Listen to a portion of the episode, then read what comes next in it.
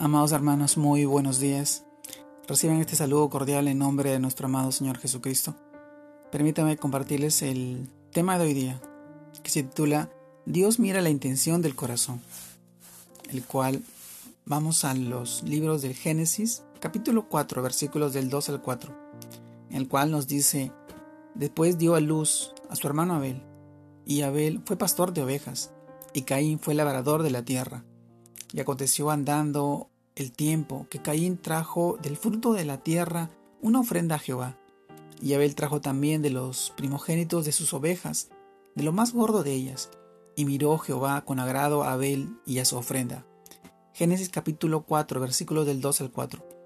También vamos a Génesis capítulo 4, versículos del 6 al 7, en la cual nos dice, entonces Jehová dijo a Caín, ¿por qué te has ensañado? ¿Y por qué ha decaído tu semblante? ¿Qué bien hicieres? ¿No serás enaltecido? Y si no hicieres bien, el pecado está a la puerta con todo esto. A ti será su deseo, y tú te enseñorearás de él. Génesis capítulo 6, versículo 7.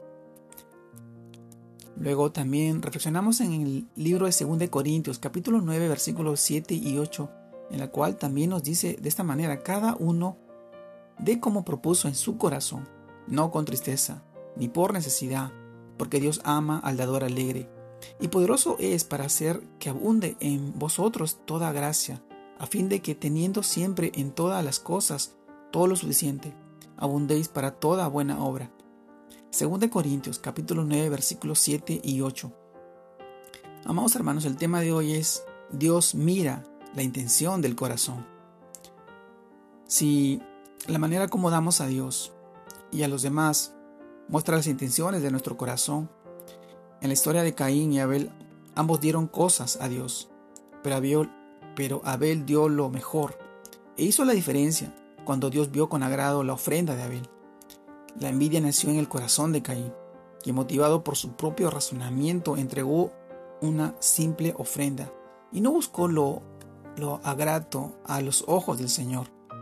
El rostro de Caín mostró el estado de su corazón, cegado por los celos. Por eso el Señor le pregunta, ¿por qué ha decaído tu semblante? Dios siempre nos da la oportunidad de rectificar y cambiar de actitud para no quedar desprovistos de protección y restauración.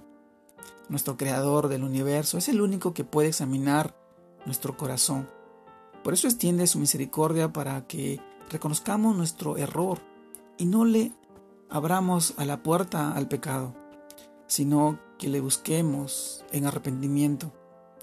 Amado hermano, el Espíritu Santo revela nuestro corazón lo importante que es dar cuando se hace con verdadera gloria y honra a Dios, a nuestro Hacedor, a nuestro Creador. Cuando hacemos lo mejor de nosotros, cuando damos a otros sin egoísmo o envidia, agradando así su corazón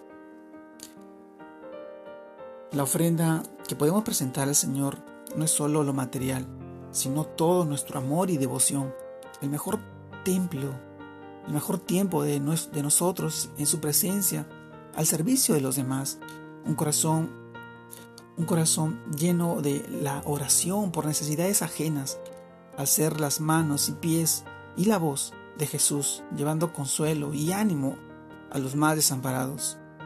Amado hermano, no es dar lo que sobra, sino lo que corresponde con alegría y sencillez de corazón. Preguntémonos hoy, ¿son nuestras ofrendas aceptables delante de Dios y un ejemplo de nuestra fe? Hay muchas, muchas interrogantes que nosotros pasamos a través cuando enfrentamos este tipo de, de ofrenda o cuando nos acercamos al diezmo. Dios mira la intención de nuestro corazón. Dios ve más allá de lo que nosotros podemos observar. Pero Dios quiere que tú, con agrado, te acerques a Él y con reverencia y con autoridad hacia Él, hacia Él, el que Él es el dador, el creador. Y todo lo que obtenemos es gracias a su amor y a su misericordia. Él no nos deja desprovisto. Él ama al dador alegre. Y hoy en este tiempo yo te animo a que, a que seas agradecido, a que des lo mejor de ti para Dios, porque Él es bueno, santo y poderoso y todo lo que tenemos se lo debemos a Él. En este tiempo, en esta nueva semana que inicia, yo te, te, bendigo y que sigas creciendo en el Señor y que sigas prosperando para la gloria de Dios Padre y para nuestro amado Señor Jesucristo, que Él es el que nos da todo lo que tenemos en este, en este día y en todos los días que vendrán. Te mando un fuerte abrazo. Dios te guarde y te bendiga.